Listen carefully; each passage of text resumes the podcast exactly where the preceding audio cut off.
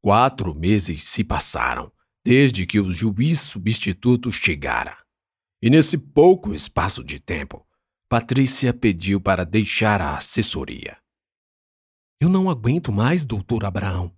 Ele devolveu quatro vezes a mesma minuta. Em cada uma encontrou defeitos de todos os tipos. Até entendo, mas a quantidade de trabalho é demais. Além disso, não consigo diagramar laudas como ele deseja. Ao que parece, teremos que mudar todos os modelos. Centenas deles. Eu achava que ele não faria tantas modificações. Mas fez. E a Amanda também deseja sair do gabinete e voltar para a secretaria. Abraão era um juiz de 25 anos de carreira. Fazia muito tempo desde que fora aprovado no concurso, e quase todo o conhecimento acumulado para a aprovação se esvaiu junto com a oxidação da memória. É mais que esperado que isso aconteça com a maioria dos juízes, e essa é uma das razões pelas quais varas se especializam no trato de leis específicas. Um magistrado especializado pode continuar estudando apenas determinado assunto e ser tão conhecedor de detalhes jurídicos quanto os advogados mestres, doutores, livres docentes e titulares de universidades. Mas a vara ali, onde Abraão atuava, era o que se chama por vara única, para onde é distribuído todo tipo de causa da Justiça Federal. Geralmente são varas do interior. E aquela era, tal qual também era a terra natal de Abraão, local donde ele nunca quis sair. Por isso deixou que Clayton, primeiro lugar do concurso, e certamente atento a todas as novidades da profusão de leis, fizesse alterações nas minutas. Estas eram modelos de sentenças e decisões de casos parecidos. Os processos se repetem muito, e raramente é preciso escrever uma sentença do zero. Então pega-se o tal modelo, mudam-se os nomes das partes, detalhes do caso, como a data do falecimento de alguém, e a minuta se torna a sentença, que por sua vez é assinada depois de conferida. Mas, para Clayton, todos os modelos estavam ultrapassados, desatualizados, com erros de legislação, erros de jurisprudência, que são decisões recentes do STJ e STF. Quase sempre que um assunto importante e relevante é julgado nesses tribunais, a decisão vira uma espécie de monolítico jurídico para outros tribunais e juízes inferiores seguirem em casos semelhantes. Na verdade, não é a decisão que vira um gabarito, mas seus fundamentos, os motivos que levaram os membros da corte a julgar procedente ou não o causo. Os senhores homens brancos algumas pouquíssimas mulheres discutem horas e horas se aplicam essa ou aquela lei, ou se essa ou aquela lei quer dizer isso ou aquilo. Depois batem o martelo e criam os chamados precedentes. Existem precedentes que não são obrigatórios, mas servem como recomendações. Para tudo, ele diz que há um precedente está mudando coisas que já julgamos inúmeras vezes. Vai parecer que o Senhor mudou de ideia quando julgar um caso novo. Disse Patrícia. Como o que, por exemplo? Ele disse que, se a casa de uma pessoa tiver um piso de cerâmica, não podemos fazer a minuta concedendo o BPC. Que gente pobre mora em casa de chão batido ou na rua. Chegou a dizer que já viu um precedente que a casa teria de ser de pau a pique, com teto de palha. Falou que quer mudar, vai conversar com o senhor. Disse também que vai acelerar a vara, porque não faremos o cumprimento de sentença, perdendo tempo intimando o INSS a pagar os atrasados. Menos processos, Patrícia. Dar benefício só a quem mora em casa de taipa? Sim, doutor. Abraão baixou a cabeça em apreensão. A mudança proposta por Clayton contrariaria uma forma de ver um dos casos mais emblemáticos a transitar pela vara. Pessoas pobres têm direito a um benefício assistencial, conhecido pela sigla BPC Benefício de Prestação Continuada. Há uma diferença entre o previdenciário e o assistencial. O primeiro decorre de uma relação entre a pessoa que, por exemplo, paga ao INSS um valor todo mês Empregado que recebe o contra-cheque já com o desconto de 8% do seu salário. Daí, é garantida a aposentadoria depois de preenchidos os requisitos como idade, tempo de trabalho, etc. Já o assistencial, o chamado BPC, a pessoa não precisa pagar nada, porque a Constituição garantiu a ela o direito de receber um salário mínimo do Estado, desde que seja ou idosa ou deficiente e pobre, nos dois casos, conforme a lei. E é nesse pedacinho da Constituição, conforme a lei, entre aspas, que é selado o destino de uma pessoa idosa pobre ou deficiente pobre.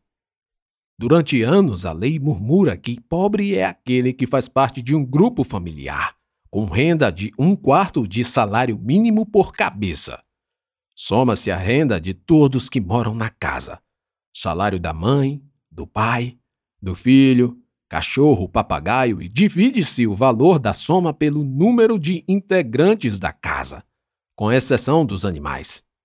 Se o resultado for um quarto de um salário mínimo, o sujeito é objeto do direito ao BPC. E é aí que a matemática, como a vilã das circunstâncias, acha que discutir outros detalhes pode ser abusar da boa vontade. Sob a álgebra de Pilatos, nem sempre é possível chegar a um valor preciso, e quem é pobre pode ficar a ver navios. São muitas as variáveis que devem ser levadas em conta, como o caso de idosos e deficientes que gastam muito mais com remédio que com a própria alimentação. E nisso o ideal é tratar caso a caso. Acontece que, para piorar, em algum lugar algum juiz levantou o argumento de que morar numa casa com piso de cerâmica era uma prova de que o sujeito não era tão objeto pobre conforme a lei, entre aspas. Daí muitas e muitas vezes a decisão sobre se a pessoa teria ou não direito girava em torno do habitado desvalido. Se é casa com piso de cerâmica, cimento queimado, chão batido. Se tem eletrodomésticos, geladeira, fogão a gás, ou se é a lenha, ou ainda uma trempe, que você talvez nem saiba o que é.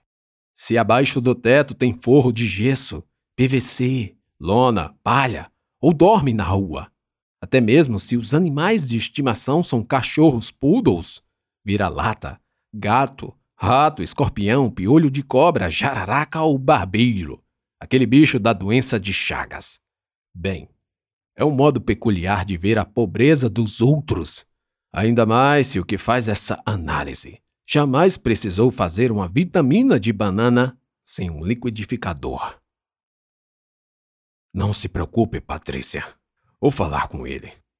Enquanto isso, não faça nada. Não mude nada. E aguente mais um pouco no gabinete, por favor. Abraão pensou em falar logo. Levantou-se e saiu. Antes passaria na copa.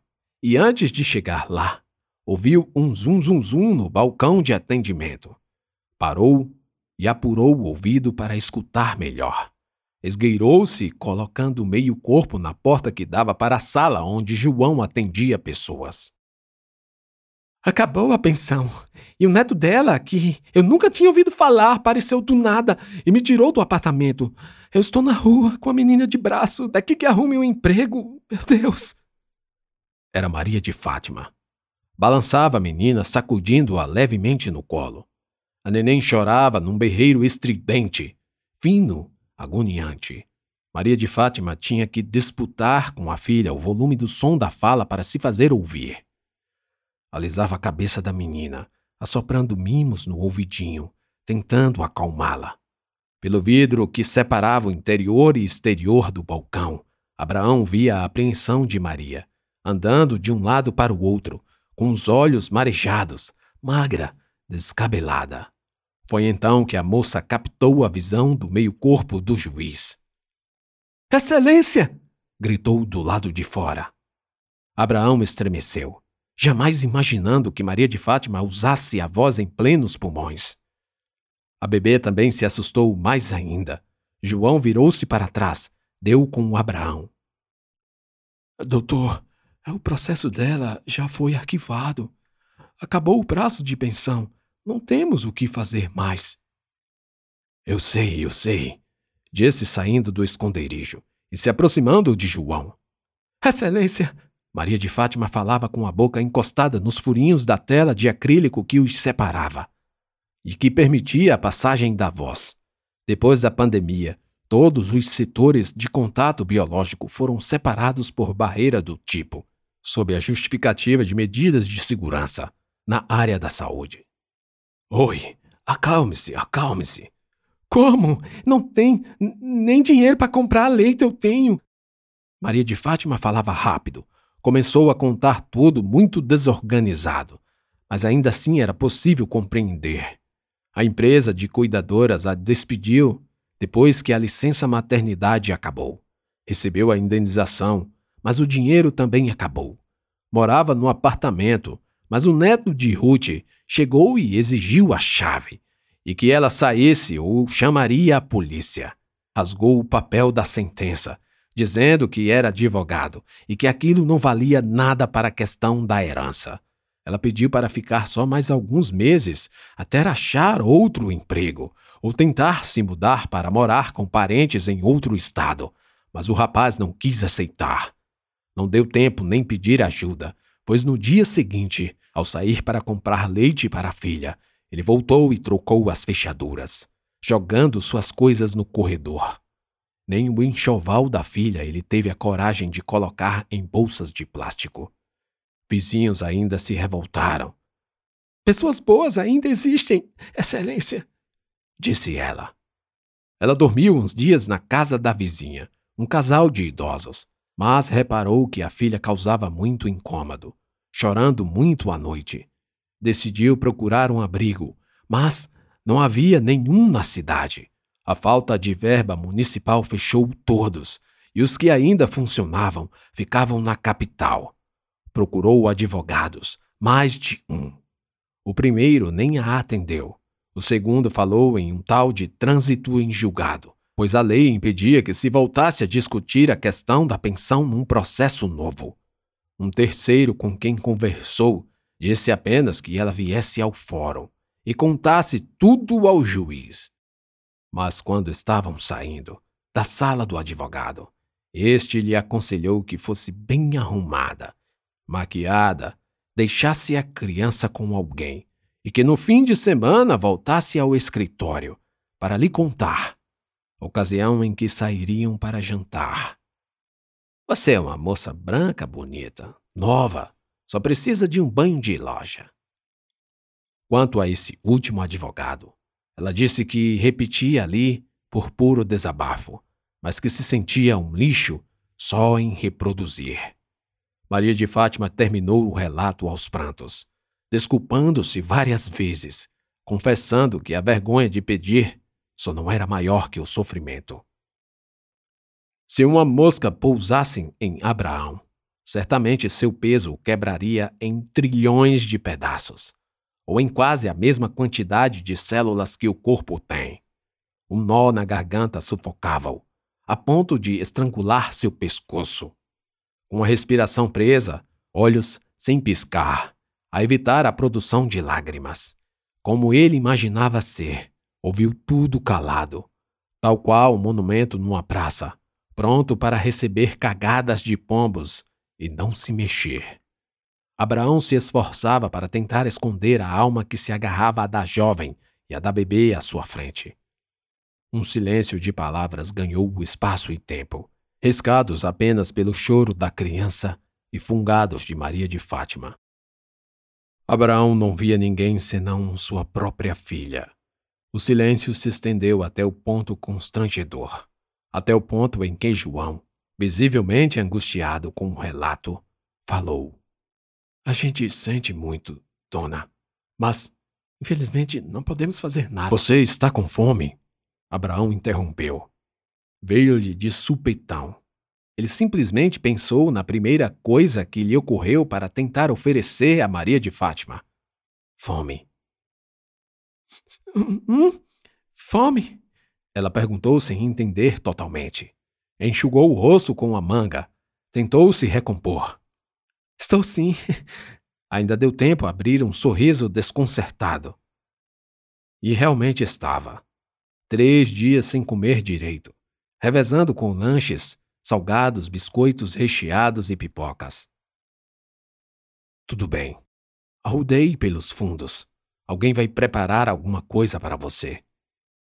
Abraão pediu para Joana caprichar no misto quente com suco para Maria de Fátima. Enquanto isso, voltou para o gabinete e ficou a pensar, imaginando o que faria. Lembrou de Samantha. A filha poderia ajudar. Ainda estava morando com eles. Então, de assalto. A emoção de uma ideia para ele absurda furtou-lhe a razão. Qual o nome dela? Abraão perguntou, olhando pelo retrovisor. É Ruth.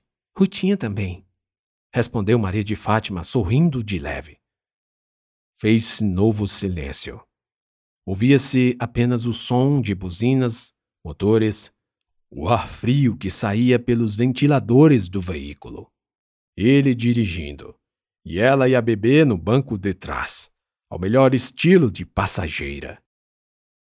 Etios, é um bom carro. Maria de Fátima falou, embora sem entender nada de veículos. Na verdade, foi uma tentativa tosca de quebrar a ausência constrangedora de sons humanos. Sua filha dormia ronronando ao balançar do veículo. O juiz só respondeu com uma interjeição afirmativa. Sua cabeça ainda estava no discurso que daria à esposa, elaborando argumentos, desenrolando empecilhos, propondo-se mudar em benefício de interesses que Maria Duarte lhe cobrava há tempos. Agora seria a hora de politizar com a verdadeira dona de seu destino. O senhor tem certeza de que sua esposa não vai achar ruim Maria de Fátima finalmente perguntou. Tenho. Não se preocupe. Novo silêncio. Estava boa a comida? Sim, estava. Dona Joana que fez. É gente boa. E falou muito bem do senhor. Achei engraçado que ela disse: No céu é Jesus e meu padim Cício. Na terra é Lula e doutor Abraão. Ri bastante com ela. Eu contei sobre o meu caso e ela disse que o marido só se aposentou graças ao Senhor quando chegou lá e deu a sentença. Abraão nem lembrava desse processo, a não ser pelo fato de que lhe avisaram que a coupeira Joana tivera um passamento, algo como um mal súbito, um desmaio a lhe deixar em semiconsciência. Ao procurar saber a causa, o médico que realizava as perícias e que atendeu a coupeira atestou que não havia nada de errado com Dona Joana à primeira vista de um exame clínico. Estresse, falou, e depois de muita insistência das colegas da empresa de limpeza, Joana se expôs. Quinze anos trabalhando aqui. Nunca falei com nenhum deles. Nada além do que carecia falar.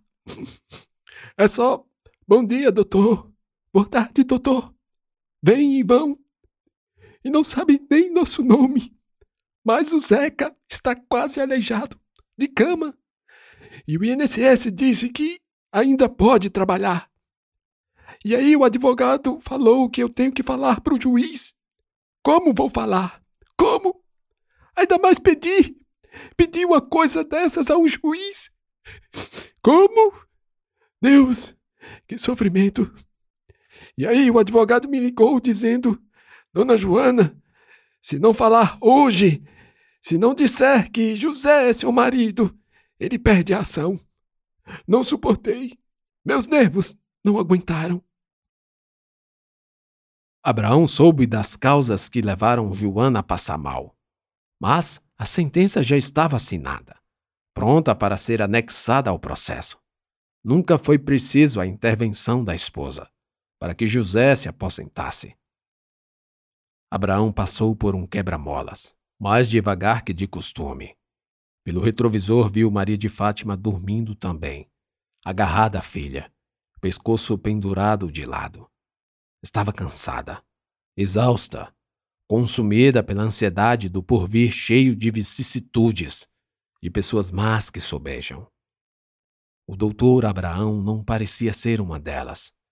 Só por isso ouviu parte do conselho do advogado tarado. Como é possível alguém ainda pensar nessas coisas, mesmo depois de ouvir um relato tão triste? Ali sentiu-se segura, tão segura que deixou o peso das pálpebras derrubar sua vigília e deixar-se apagar. Abraão conferiu a temperatura. Estava levando Maria de Fátima para seu apartamento, numa decisão mal pensada, embora acertada, e que ele não sabia se se arrependeria depois. Entretanto, rápida foi a chegada de uma sensação que lhe preencheu de alguma forma, ao compartilhar do conforto, ainda que provisório, que concedia aquelas pequenas criaturinhas em seu carro. Olhou novamente para o retrovisor e não sentiu vontade de chorar.